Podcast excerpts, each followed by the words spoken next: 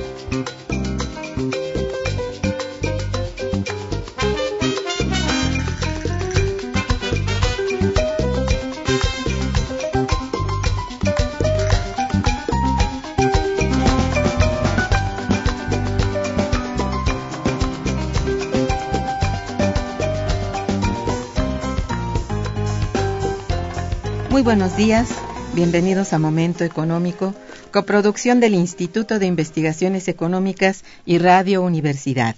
Les saluda Irma Manrique, investigadora del Instituto de Investigaciones Económicas, hoy jueves 24 de abril de 2014. El tema que abordaremos el día de hoy es el tequila como patrimonio económico de México. Para ello contamos con la presencia muy valiosa de nuestro compañero el maestro Bernardo Olmedo Carranza. Bienvenido, Bernardo. Buenos días. Gracias, Muchas gracias por la invitación. Nuestros teléfonos en el estudio 55 36 89 89 cuenta con cuatro líneas.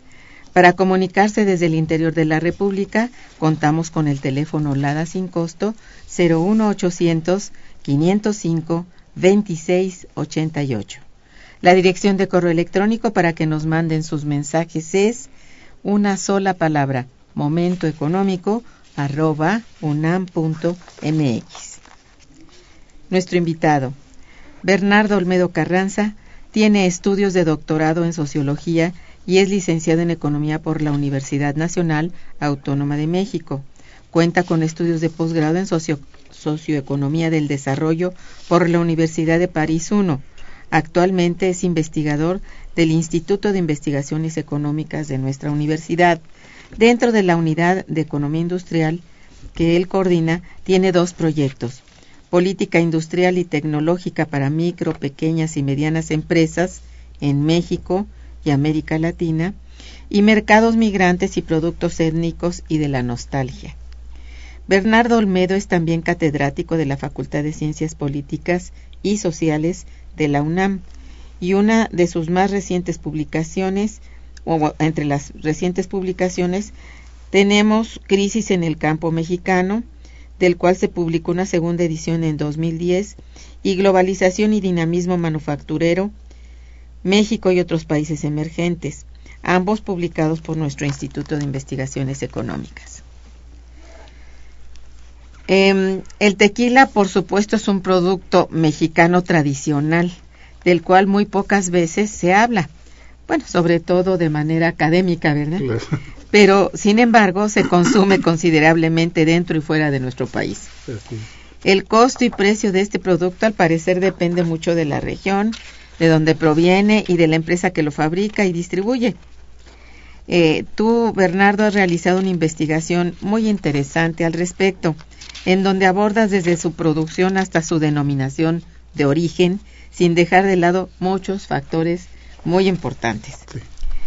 Em, empezaríamos por preguntarte de dónde proviene el tequila, desde cuándo se comercializa y cuáles son las principales empresas que intervienen en, en- en el proceso de su elaboración. Bien, mira, eh, realmente el tema del tequila es un tema bastante complejo. Sí. Eh, no es tan complejo como bebérselo, es más fácil. No, eso es muy sencillo y sabroso. Exacto, pero, pero, pero entenderlo sí es bien complicado porque hay una cantidad de, de elementos que hay que considerar que muchas veces son obviados, ¿no? Sí. Y es un poco lo que yo he estado trabajando desde hace unos años aquí en el instituto. Y bueno, eso me ha permitido ir escudriñando y buscando y entrarle a los recovecos que son generalmente poco conocidos, ¿no? Sí. o que son motivo de trabajo también de otros eh, científicos sociales y de otros científicos de las áreas, por ejemplo, de las ciencias químicas, ¿no? Y de las ciencias biológicas que, Sí, sí. que lo están trabajando, pero que lo trabajan, digamos, cada quien por su cuenta, ¿no? Yo lo que he estado haciendo es un poco tratar de recuperar lo que han hecho otros y un poco escudriñar más allá de lo que tradicionalmente se conoce. Entonces, bueno, eso ya me ha llevado a tratar de, de encontrar y, y de preguntarme justamente sobre dónde viene el tequila. Sí. Y bueno, el tequila es eh, efectivamente una bebida que es prácticamente un destilado de, de un agave que es endémico de, del país, prácticamente, ¿no? Eh, que es eh, un agave que se llama agave tequilana azul Weber en honor a, a un científico alemán que hizo la clasificación del, del agave tequilero y eh, este digamos agave eh, del cual originalmente se empezó a, a hacer el destilado del tequila hay quien ubica esto en el mismo siglo XVI ¿eh? Siglos. de, de manera así muy muy eh, elemental y, y, bueno en aquella época pues la corona española tenía de alguna manera mucha reticencia por eh, que se fabricaran vinos y alcoholes en, en- prácticamente en, en el nuevo continente para no hacerle competencia a los vinos y a los alcoholes de la madre patria, ¿verdad? Entonces hubo incluso prohibiciones expresas, otras fueron prohibiciones de otra naturaleza, pero con todo siempre hubo manera de poder Se hacerlo, produjo ¿no? de todos Exactamente. Y desde entonces, bueno, se empezaron a generar eh, toda una serie de plantaciones de agave. Es muy curioso porque, por ejemplo, la comercialización del, del tequila, uno piensa que empezó apenas hace unas cuantas décadas, sobre todo en el extranjero. Pero hay indicios de que eh, se salía, vamos, ya es está, está Jalisco y junto está Nayarit. Y en Nayarit está el puerto de San Blas. que- Entonces había exportación. había exportación a Estados Unidos. Ah, Va a llegar sí. lo que antes no se llamaba tequila, en aquella época se llamaba vino mezcal, luego fue vino mezcal tequila, luego mezcal tequila y acabó quedándose como tequila. Y que toma el nombre justamente de uno de los cuatro municipios originarios de la de lo que se denomina de lo que es la denominación de origen precisamente. Entonces, se habla de que, bueno, justamente en ese corredor que va de Jalisco y de la zona de donde está Tequila, Matitán, Tauchitlán y otro de los municipios originarios, se empezaron a generar plantaciones en todo el camino y en toda la franja que va hacia precisamente San Blas. Y efectivamente yo he hecho, he transitado por ese camino y todo el camino está lleno de, de- De de agave. plantaciones de agave, que son además plantaciones hermosísimas Sí. son enormes y, con esa coloración verde azul tan linda entonces es bueno todo esto se explica desde de- desde aquellos movimientos no. Eh, se hablan te digo desde desde el mismo siglo XVI precisamente entonces este eh, aquí yo tengo cierta duda, a lo mejor es desconocimiento mío, porque a final de cuentas, lo que yo he estado estudiando me indicaría que en México, o lo que hoy es México, eh, y, lo que es prácticamente toda América Latina, no existía el proceso de destilación. Hasta donde yo sabía y hasta donde yo he investigado, el proceso de destilación es un invento de los árabes, uh -huh. que luego fue difundido cuando estuvieron en Europa y eso incrementó la difusión y fue incluso muy benéfico para los mismos europeos, ¿no? porque ellos aprendieron a hacer sus, sus propios destilados que son muy famosos ahora. Hasta donde yo entendía, en América Latina no existía esto, este conocimiento. Y esto te lo digo porque por ahí he encontrado alguna bibliografía que habla de que en el caso de los mezcales, que no son tequila, en la zona de Cacaxla, en Tlaxcala, se han encontrado, dicen algunos, evidencias de que hubo formas precortesianas de ser destilado. Ah, vale. Curiosamente, re, pero realmente no lo sé. Es una beta que hay que explorar, muy interesante, porque a lo mejor este, y sí lo hubo, ¿no? Que no eran eh, precisamente el, el, el sistema de, de destilación al estilo árabe, sino otra forma de hacer la destilación, mexicano, exactamente, pues. ¿no? Uh -huh. Porque entonces hablaba de un mezcal que tenía en aquella época hasta 60 grados. Uh -huh. Era un terriblemente fuerte, fuerte ¿no? Sí. Eh, pero en este caso, bueno, te digo un poco la, la, la, los origen. antecedentes uh -huh. de todo esto. Eh, la comercialización, pues te digo, no empieza desde desde ahora, aunque efectivamente, si ya hablamos en términos de, un merc de mercados más grandes y mercados mayores, pues sí, es en el siglo XX donde empieza, digamos, todo un proceso de internacionalización yeah, sí. del tequila, ¿no? Uh -huh. Y una, un proceso de internacionalización que primero inicia con, digamos, toda una imagen de lo que es México a través de sus películas, de sus canciones, de los embajadores artísticos que iban al extranjero y que se asociaba mucho este al tequila, uh -huh. y al mariachi y a toda una serie de elementos que formaban parte, digamos, de una especie de estereotipo que luego nos lo colgaron muy simpáticamente, entonces al rato pues ya todo el mundo pensaba que México era lo mismo, ¿no? Todos con sombrero, con zarape, y tomando tequila, tomando tequila y en un cactus, en fin. Eh, pero son elementos muy interesantes que empezaron a, a, ser considerados y que fueron los que dieron en, o empezaron con la pauta de un proceso de internacionalización. Proceso de internacionalización que pronto se va a ver todavía magnificado con la entrada de empresas transnacionales en este circuito, que es otro asunto que es ya muy es, interesante. Ajá. Y porque vamos, podemos hablar de que eh, en, términos de empresas, hay, la, la, la, empresa más antigua, por lo menos de la que se tiene conocimiento, es lo que hoy es Casacuervo. Del siglo XVIII, eh, el, digamos, el patriarca, que acabó siendo el patriarca y, el que originó la, la, empresa que hasta hoy eh, sigue viviendo, fue el que obtuvo la primera cédula real para poder eh, fabricar Fabricarlo. exactamente tequila en, en, en, nuestro país. Eso es. En lo en, que era la antigua Galicia. Eso es. Entonces, de ahí viene que se convierta en uno de los símbolos de la identidad mexicana, por esto que nos decías, que se conoce realmente el tequila mexicano a través de expresiones artísticas o de eh, cinematográficas, sí. etcétera, ¿no? Sí, sí, sí. Y bueno, y también por eh, ser una bebida, bueno, bien apreciada, eh, se le obsequiaba como una cosa eh, de México, como algo muy, muy de México a los países o a los embajadores o a la gente que venía. ¿De ahí proviene esto? Pues en buena medida sí, en buena medida, pero también en buena medida a que, bueno, eh, hay que entender, nuestro principal mercado de exportación es Estados Unidos.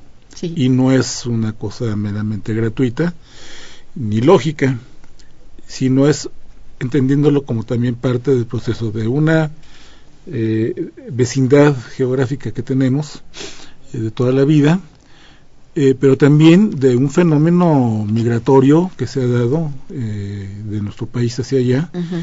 y que se han llevado a nuestros propios migrantes como parte de su carga cultural y de su carga claro, identitaria, claro. ¿no? Uh -huh.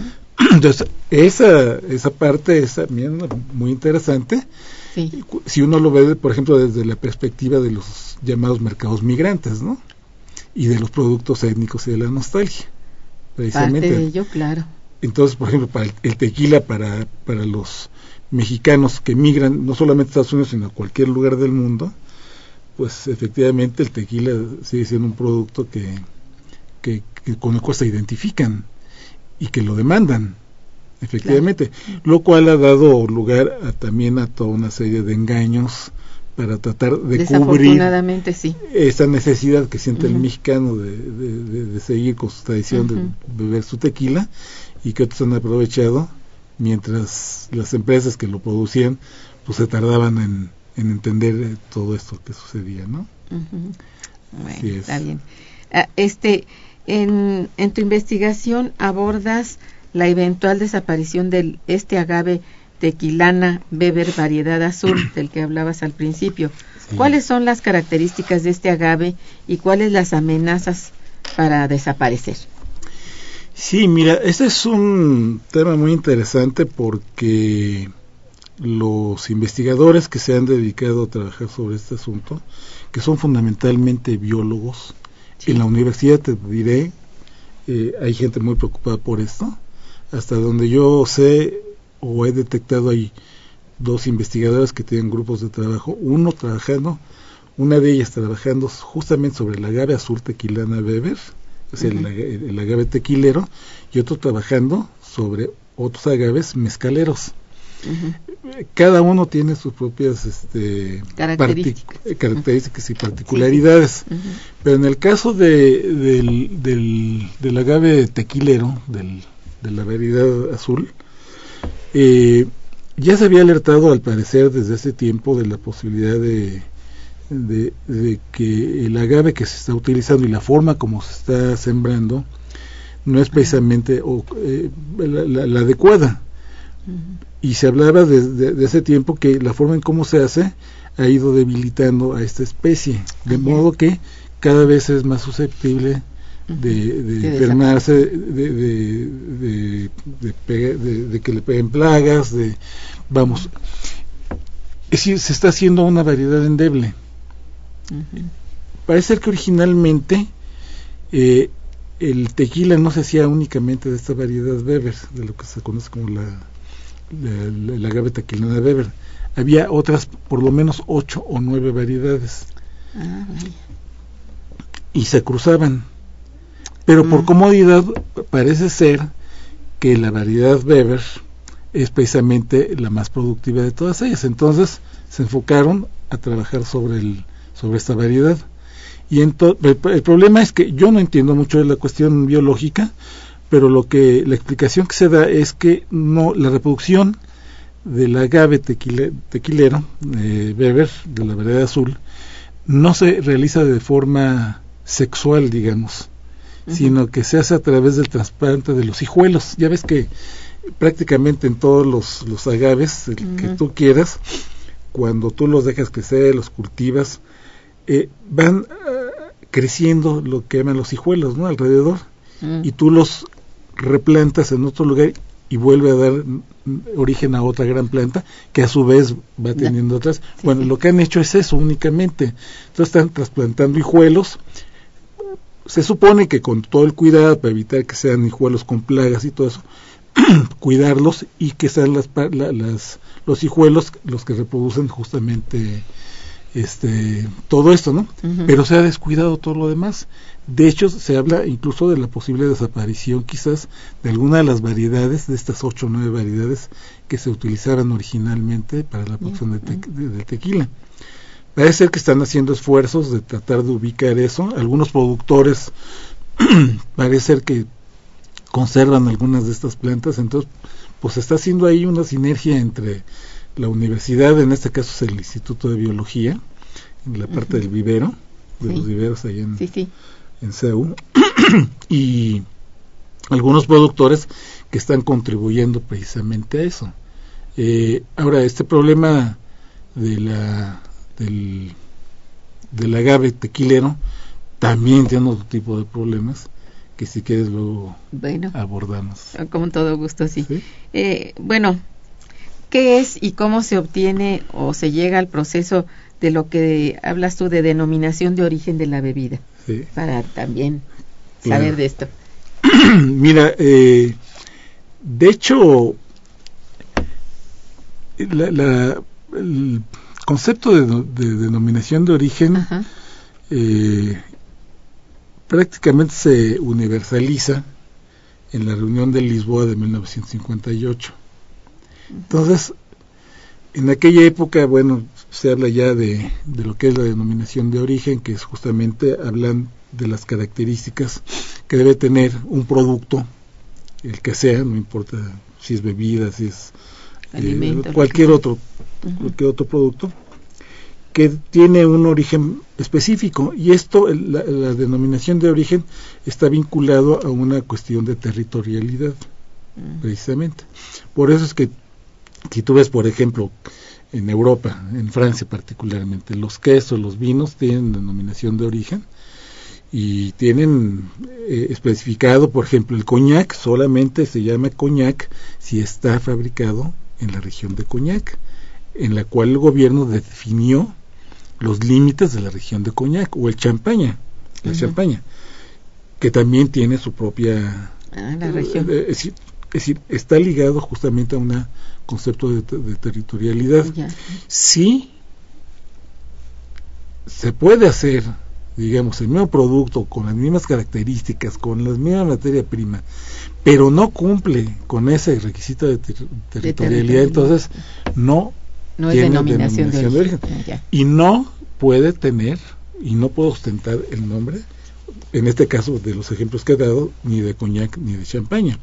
Pues que, por ejemplo, Ni Hay- tampoco de tequila, entonces. debería, Ah. debería. Entonces, ¿qué pasa? allí? Aquí el problema es que cuando se viene la, la- la reunión de, de Lisboa, el gobierno mexicano para entonces ni siquiera tenía idea de lo que era eso. Por tanto, nunca había delimitado Mm. con las facultades que tienen este justamente de hacerlo entonces no había una territorialidad del tequila mexicano. Entonces por tanto no se podía darle otorgarle una denominación de origen.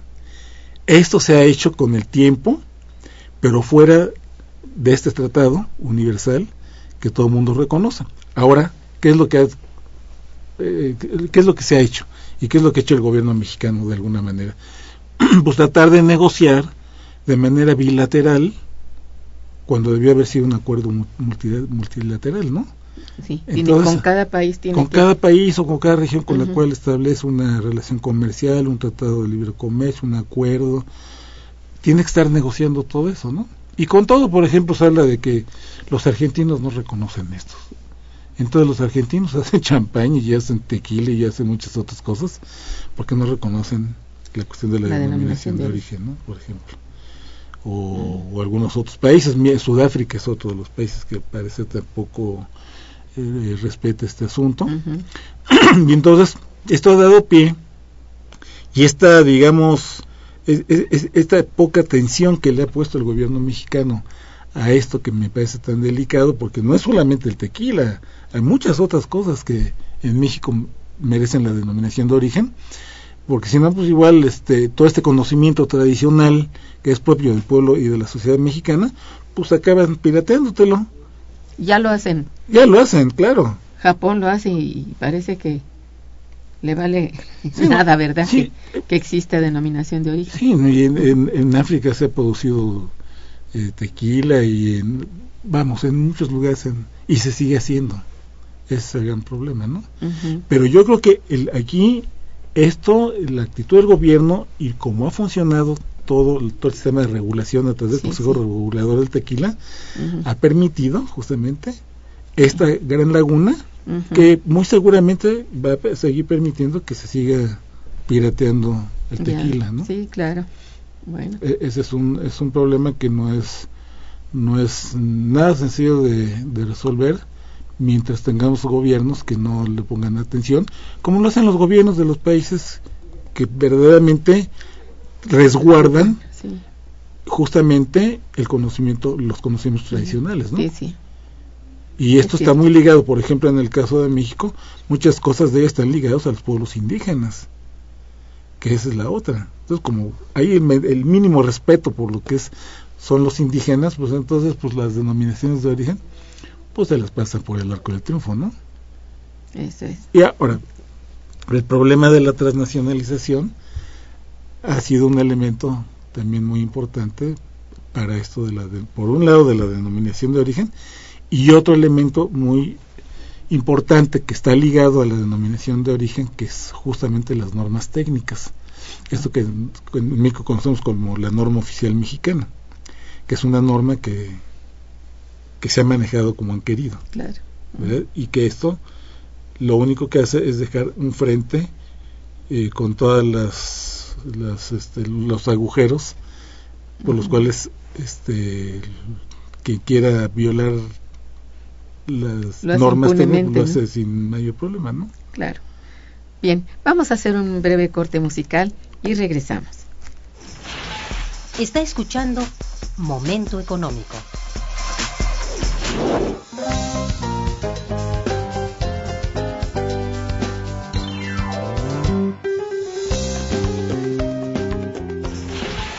Escuchando Momento Económico por Radio UNAM.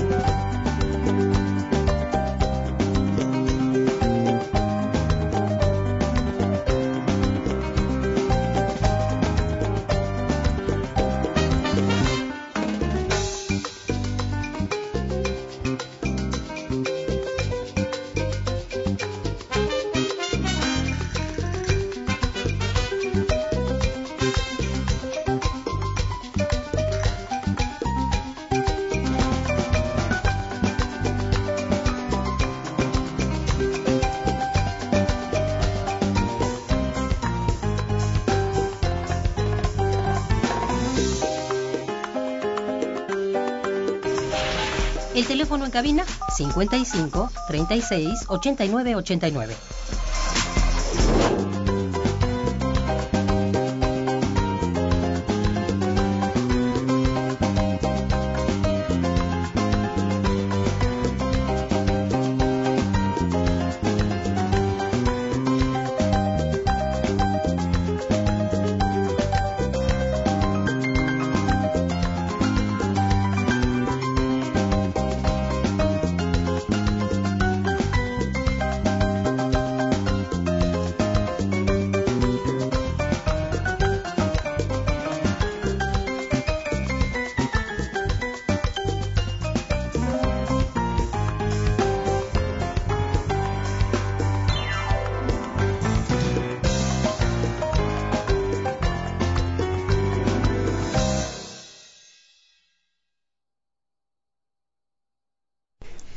Bien, eh, eh, estabas conversando a- algunas cosas interesantes sobre la denominación de origen.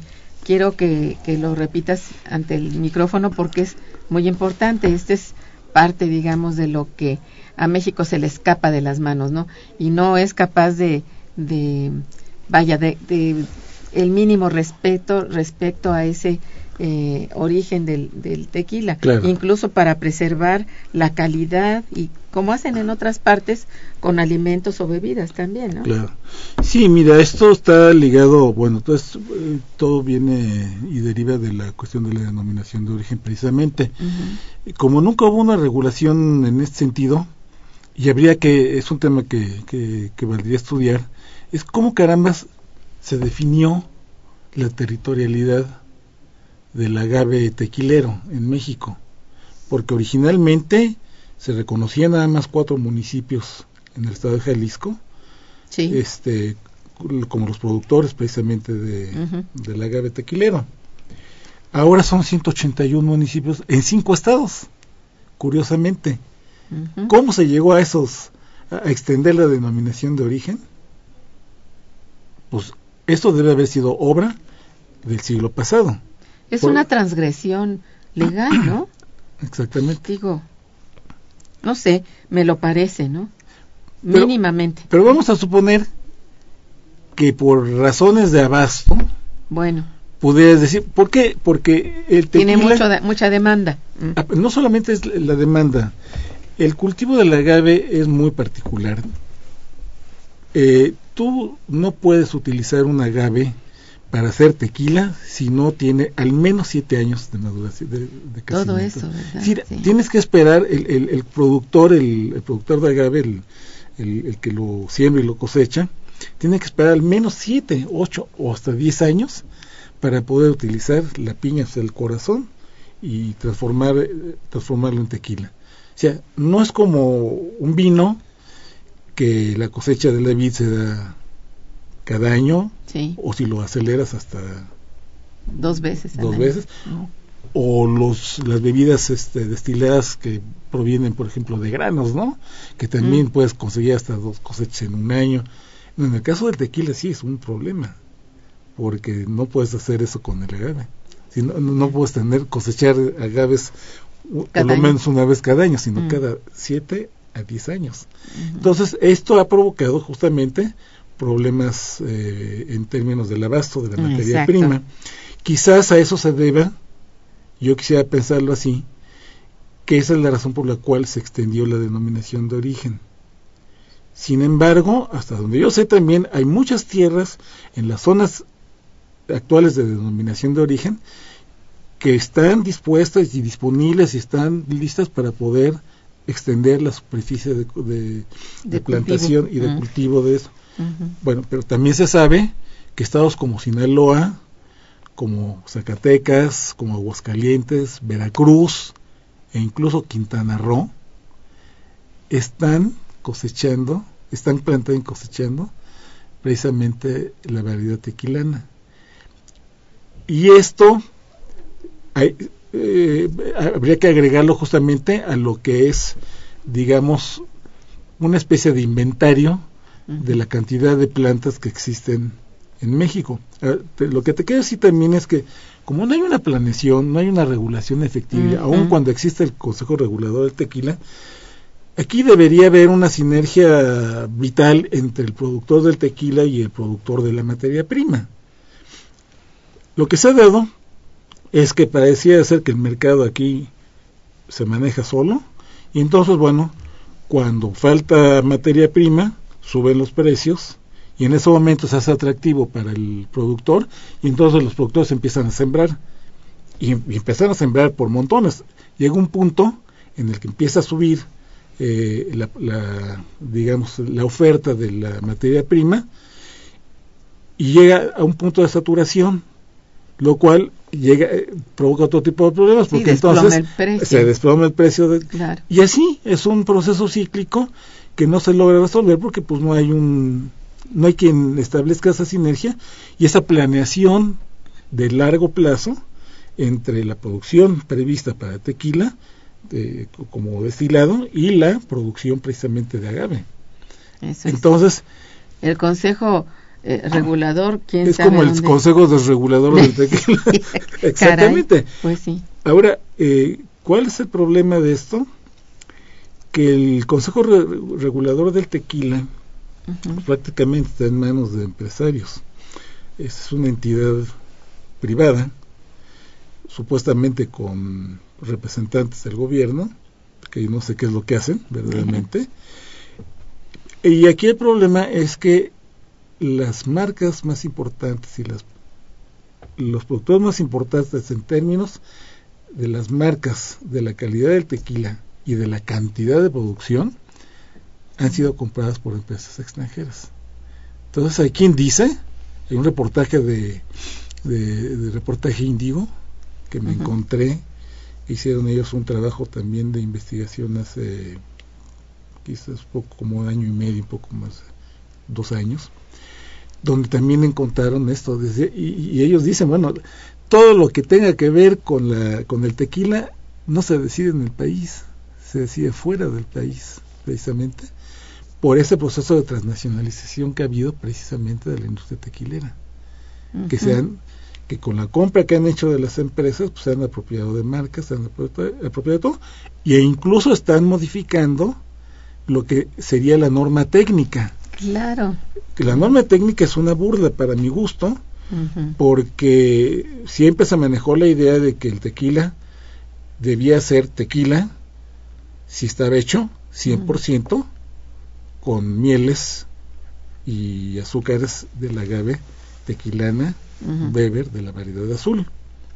Bueno, hasta donde, donde tengo entendido, los franceses así lo hacen con el coñac o con la champaña. 100% derivado de tales variedades. ¿sí? Yo nunca he visto un coñac que sea 51% coñac real y 49% de otros alcoholes por ejemplo, mezclado con alcoholito de caña, cosas de esas, ¿no? Pues sí. O una champaña que sea pues no. 51. Bueno, en México se permite, justamente. Entonces, ahora resulta ser que te encuentras eh, y han cambiado las denominaciones, le han querido dar la vuelta ahí de manera aparentemente muy elegante, pero la verdad es que te encuentras, por un lado, la producción de tequila 100% uh -huh. agave, y la otra uno que sí se le puede llamar tequila antes no se le podía llamar tequila se, era una bebida derivada uh -huh. o un destilado del agave punto porque no cumplía con las condiciones ni de denominación uh -huh. de origen ni de la norma técnica de la norma oficial mexicana uh -huh. bueno pues ahora la norma oficial mexicana acepta que se le llame tequila a una bebida que tenga al menos pues 51% de tequila 100% digamos uh -huh. eh, derivado de, del agave tequilero y 49% de otros azúcares o sea de otros alcoholes bueno oye esto puede ser también no sé me atrevo a preguntar más bien si es eh, cosa de maquilización. Es decir que ya como no es propio. Prácticamente. Es esto sí. Qué barbaridad. Pues sí ese es un Sí, hay, hay, autores que trabajan el tema y hablan precisamente de que ya nos hemos convertido en meros maquiladores nosotros de las pues empresas extranjeras. La otra es que, la, por ejemplo, la norma técnica habla de que solamente puede tener denominación de origen si es envasado en la zona de denominación de origen. Uh -huh. Bueno, la mayor parte de las exportaciones que se hacen son a granel. Voy. Es decir, de tal manera que pues, puedes llegar a Estados Unidos y tú compras tu y en botellas. y tú en botellas tú le pones tu nombre, tú le pones tu marca, y tú, ¿qué es lo que hacen? Justamente. Y mucho de eso se hace con tequila, que esto que llaman mixto también, uh -huh. que es el tequila que no es tequila. O sea, a final de cuentas debía ser otra cosa. Uh -huh. en, en, Europa, por ejemplo, en, en Francia, un vino, un coñac o un destilado que se haga con todas las mismas normas, con las mismas variedades de uvas, pero que no se hizo dentro de la denominación del territorio de la denominación de origen, no puede llamarse coñac y tendrá que llamarse brandy quizás, hay uh -huh. brandy francés. Claro. Y que se hace de esa manera. Uh -huh. O un champaña que no cumple tampoco esas especificaciones, entonces no puede llevar el nombre espumoso. de champaña, vino espumoso, efectivamente, uh -huh. claro. ¿no? Bueno, en el caso de México no Aquí es tequila 100% y tequila. ¿Qué es lo que sucede? Que al consumidor eso no le dice nada, más bien lo confunde. El, el, consumidor que no está trabajando como uno aquí tratando de desentrañar los misterios de, la, de las cuestiones este, de la sociedad, pues es un consumidor común y corriente que, que lo mismo le dicen este, este tequila que tequila 100%, ¿no? Bueno, aquí en este caso no existe un grupo de catadores, por ejemplo? Ah, no, sí, claro, pero pues mira. Pero oye, bueno, solamente el que ya nomás bebe por beber cualquier cosa, hasta alcohol del 96, ¿no? pero, pero una persona que se precia de saber beber un buen tequila, pues debiera tener la seguridad de que hubo una eh, este un proceso de, de, de catadores que dijeron, este es tequila, y sí, tiene el sabor, ¿eh? bueno, No, sí, menos, ¿no? Sí, los, sí, los catadores te van a decir eso y están entrenados y lo conocen muy bien, pero también saben perfectamente bien. Ahora, ¿qué hacen los catadores si las reglas del Consejo Regulador del Tequila están avaladas Ay, el por el, consejo. eh, están Ah. avalados por el gobierno mexicano? Oye, y Eh, Ahora, permíteme ver, sí. Muy interesante lo que te voy a decir, porque eh, mejor en los Estados Unidos se están preocupando justamente por esto, porque eh, persista, digamos, la fabricación del destilado como debe ser, con las características originales y que sea 100% puro. Eh, hay un hay un mexicano que se fue a Estados Unidos hace como 30 años y allá vive, allá hizo sus negocios, tiene un restaurante que se llama Tequilas en Pensilvania.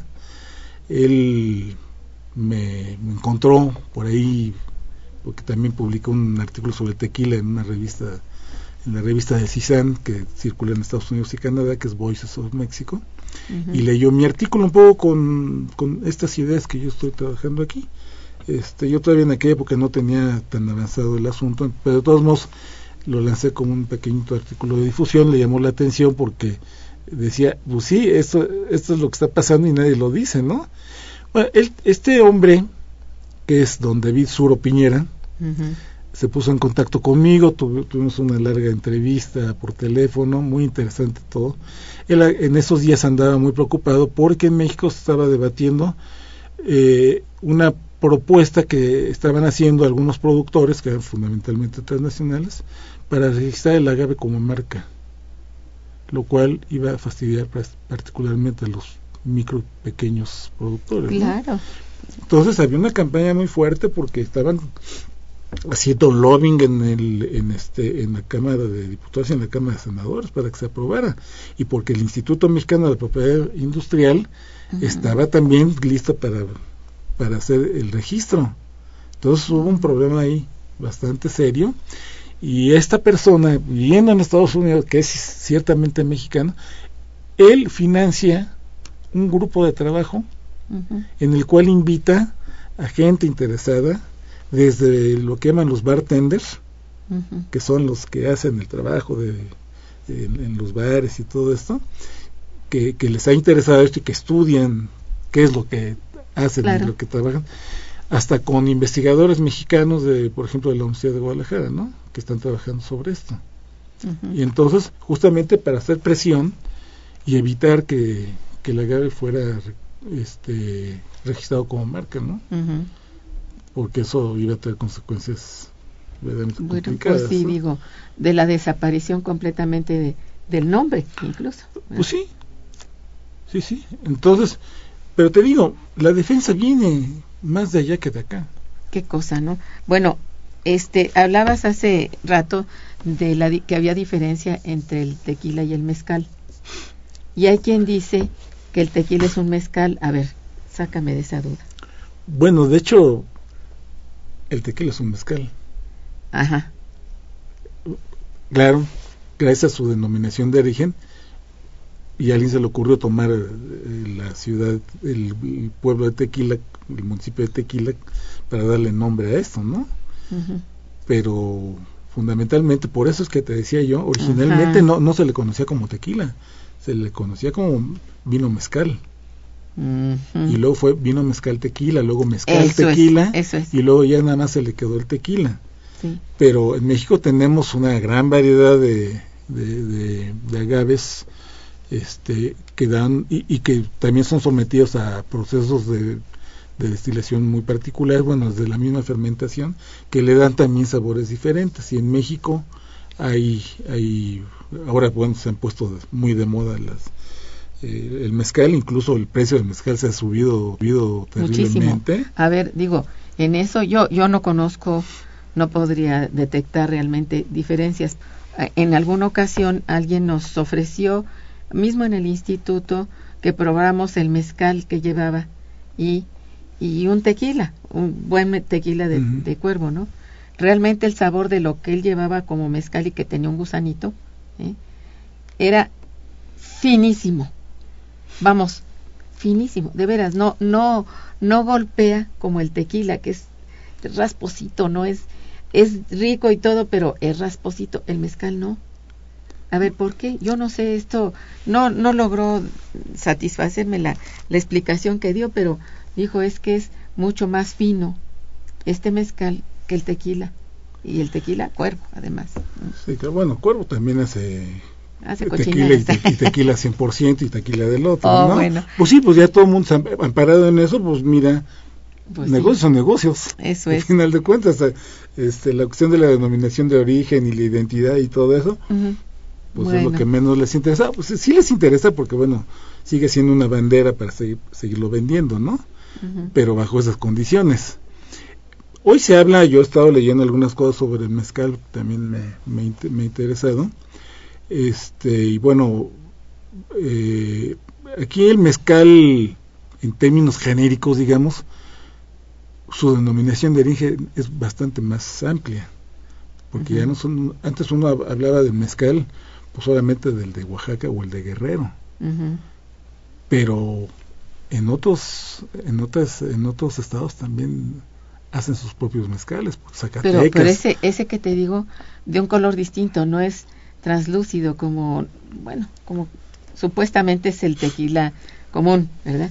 Sino color amarillito. Así. bueno lo, lo que pasa es que la coloración se da por muchas razones puede ser por Ah. cuestiones naturales de añejamiento si- es que sea, o simplemente por añadirle algún aditivo de color y hacerte No, creer que esto no están parecía, esto no parecía ser de añadido Ah, de nada, sí, sí. sino más bien añejo. Es lo que dijo, es que este es añejo. Sí. Pero toma un sabor realmente distinto y fino. Sí, ahora eh, yo he probado mezcales de, de diferentes partes de la, de la República Ajá. incluso en, en, en Jalisco he probado, mezcales, ujú, mezcal así, Claro. vendido como mezcal. ujú. Mira, por ejemplo, la marca Siete Leguas, el- hablando ya de marcas, por ejemplo, me parece que es un, un mezcal que más curiosamente Siete Leguas era el único mezcal que se exportaba, yo me acuerdo cuando Ah. era chiquillo, y solamente lo conseguías en, en el aeropuerto. Ah, Eh, y, y ese era el que la gente se llevaba al extranjero. Ese para mi gusto tiene más un sabor de mezcal que, que los otros este, tequilas mexicanos. mm, Eh, es muy curioso. Eh, pero en el caso del mezcal, cada zona y cada región tiene sus propias Eso es. características. Entonces, si tú pruebas un mezcal de Oaxaca, un mezcal de Guerrero, un mezcal de Zacatecas, vas a encontrar diferencias. diferencias Mm, todos muy ricos. Sí. Yo, yo acabo de probar, por ejemplo, una serie de mezcales en, en Morelia, ah, precisamente, que también ellos tienen mezcales.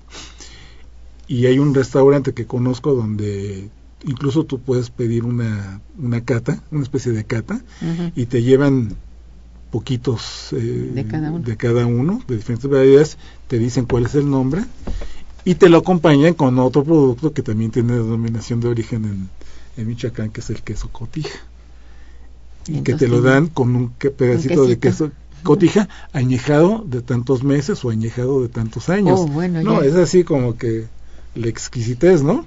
Y que es muy rico, la, ver- la- la verdad, ¿no? Eso es. Y, y tú puedes probar ahí de diferentes productores y de diferentes añadas o añejados o jóvenes este mezcales verdaderamente deliciosos, ¿no? Ok. Bien.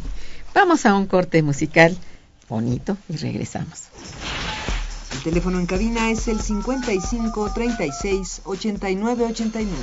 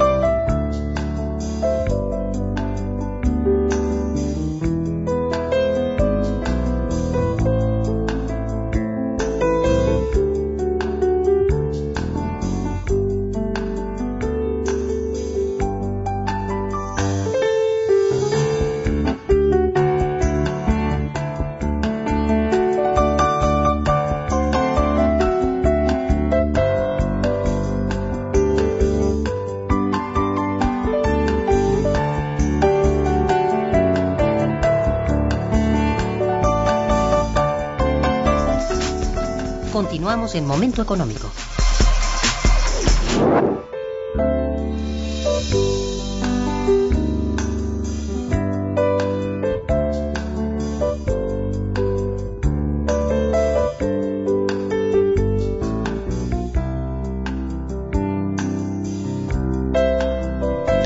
A ver, eh, una pregunta importante es cómo se ha comportado la producción de tequila en los últimos años, es decir, en cuanto a consumo interno y exportación. Bueno, eh, de hecho, alguien quiere, o algunos piensan que la crisis de que nos pegó 2007, 2008 generó también muchas otras crisis, ¿no? Entre ellas Ajá. la del tequila, ¿Ah, sí? precisamente. Mm. Algunos lo achacan a eso.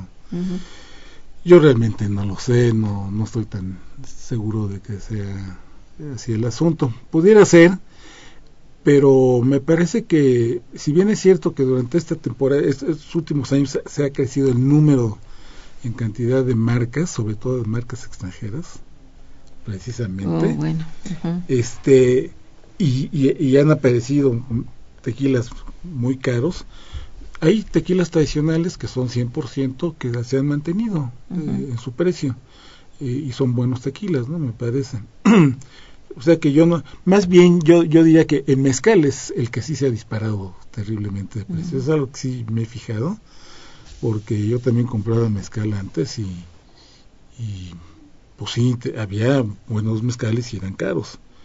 Pero como también han proliferado las marcas, porque ya hay- hay- ahorita vivimos un boom del, del mezcal, entonces Ajá. hay, ahora hay, hay lugares que se llaman mezcalerías así abiertamente, ¿no?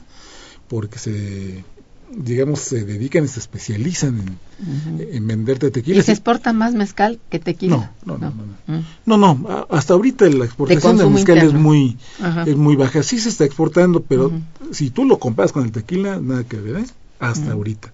Luego, quién sabe. Hay quien habla de que el mezcal tiene todavía la, en su, en su denominación de origen, en su norma técnica, de ser 100%. Así como empezó el tequila. Yo quiero ver si su consejo regulador no cae en los mismos bueno, problemas. Pues ese es lo- el problema, ¿no? Que, tiene muy poca credibilidad, por lo visto, el, el consejo famoso, ¿no? Pues yo diría, eh, pero es el, es, es- es el Es que el que hay. existe, es el que hay y no hay sí. otro, ¿no? Eh, yo no sé qué habría que hacer, más bien sí, sí sabría qué hacer, pero pues eso ya depende del, del gobierno y de lo que tenga tenga que hacer, porque es el gobierno el que les da el reconocimiento, Exacto.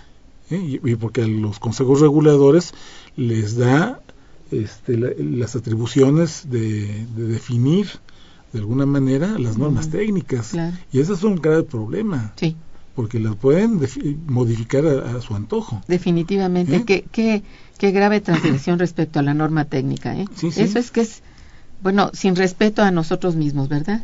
Claro, Sí.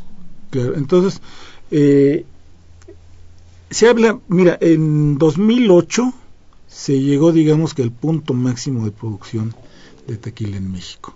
Ah, mm, Y ju- justamente coincide con esto de, de Con la crisis. Ajá. precisamente, y empieza a haber un decaimiento. El año pasado, mira, en el 2008 se produjeron 312 millones de litros y empezó a bajar y en el año 2013 la producción fue de 226 o sea, contra 312 ujú. de seis años antes, Ah, no, de pues, cinco años antes. Descendió considerablemente. Sí.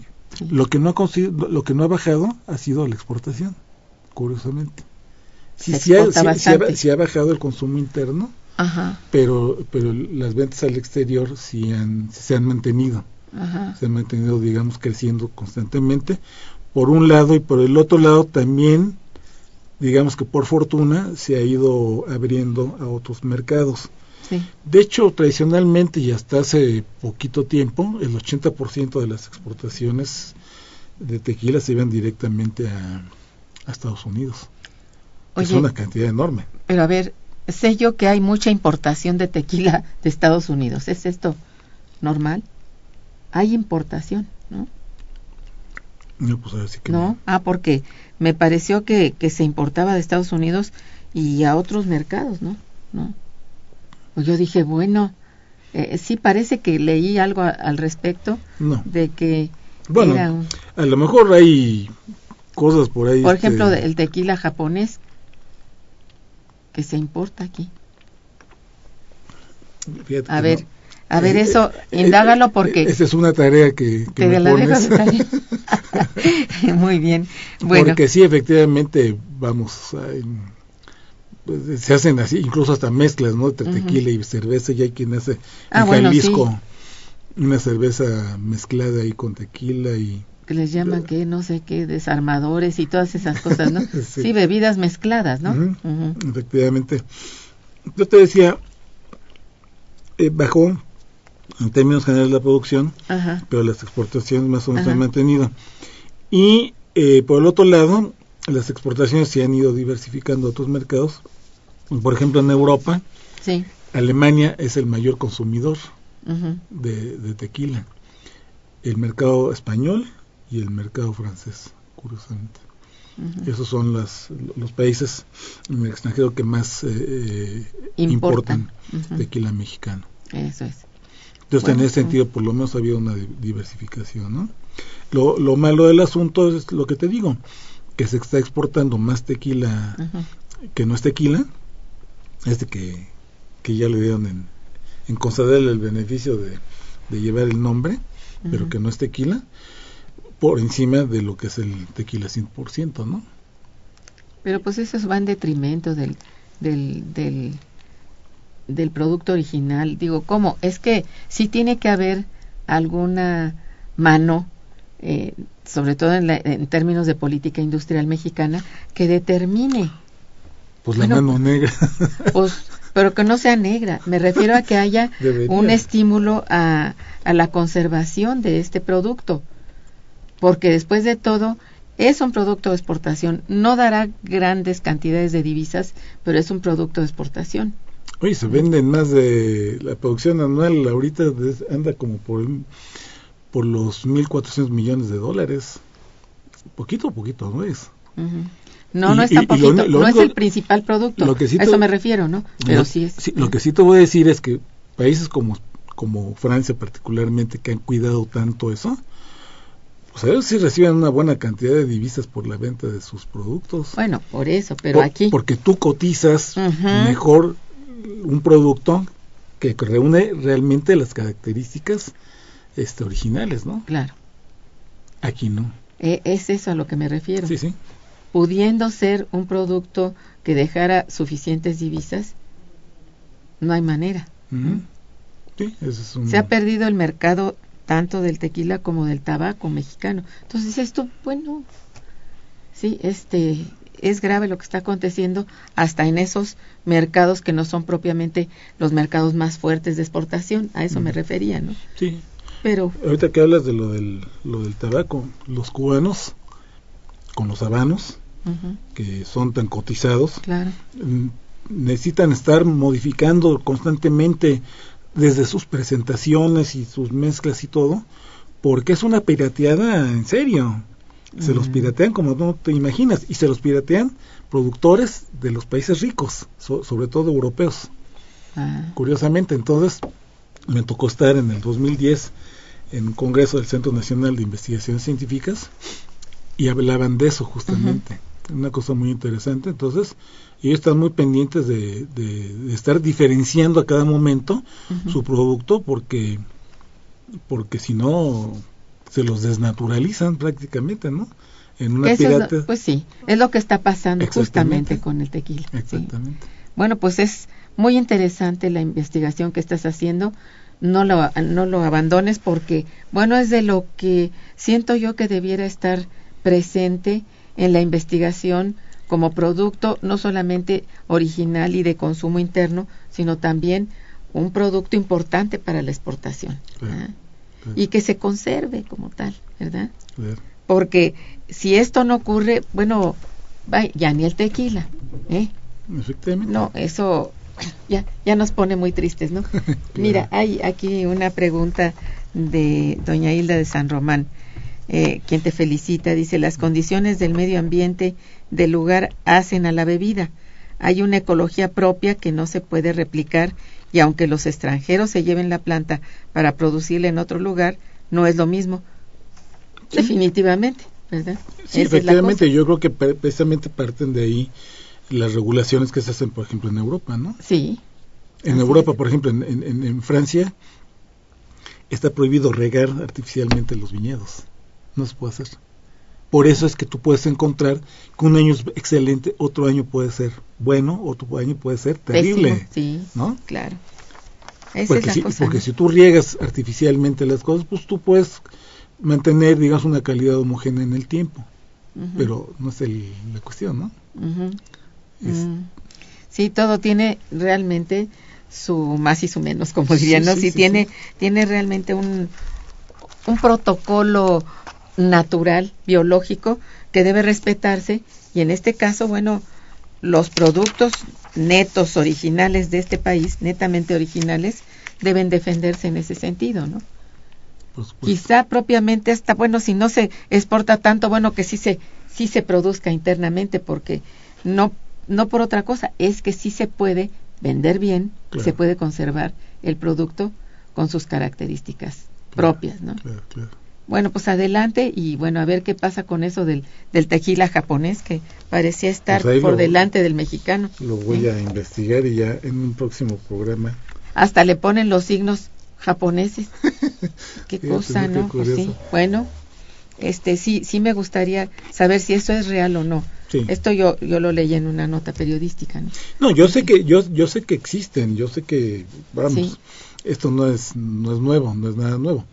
Ahora que nosotros lo estemos importando es lo curioso y lo lamentable, no, Si, si tiene signos japoneses, lo venden como, como japonés. pues sí. Este está importando. Entonces, no sé si una sola botella. Yo, yo quisiera saber, yo quisiera saber entonces dónde quedaron los acuerdos que ha hecho el ah. gobierno mexicano con Japón. Ay, donde quedan todos los acuerdos con todas partes, ¿verdad? Muchas gracias, Bernardo, por traernos tus eh, novedades en la investigación. Te agradezco mucho tu presencia. Pues, Lo mismo a nuestros eh, radioescuchas que están pendientes y que nos llaman y que eh, les gusta el, programa por el contenido original. ¿eh? Bien, pues muchas gracias, Socorro Montes, señores de la producción. Este, Santiago y Araceli. En la coordinación y conducción estuvo Irma Manrique a sus órdenes, quien les desea un excelente día y un mejor fin de semana. Gracias. Momento económico. Radio UNAM y el Instituto de Investigaciones Económicas presentó Momento económico.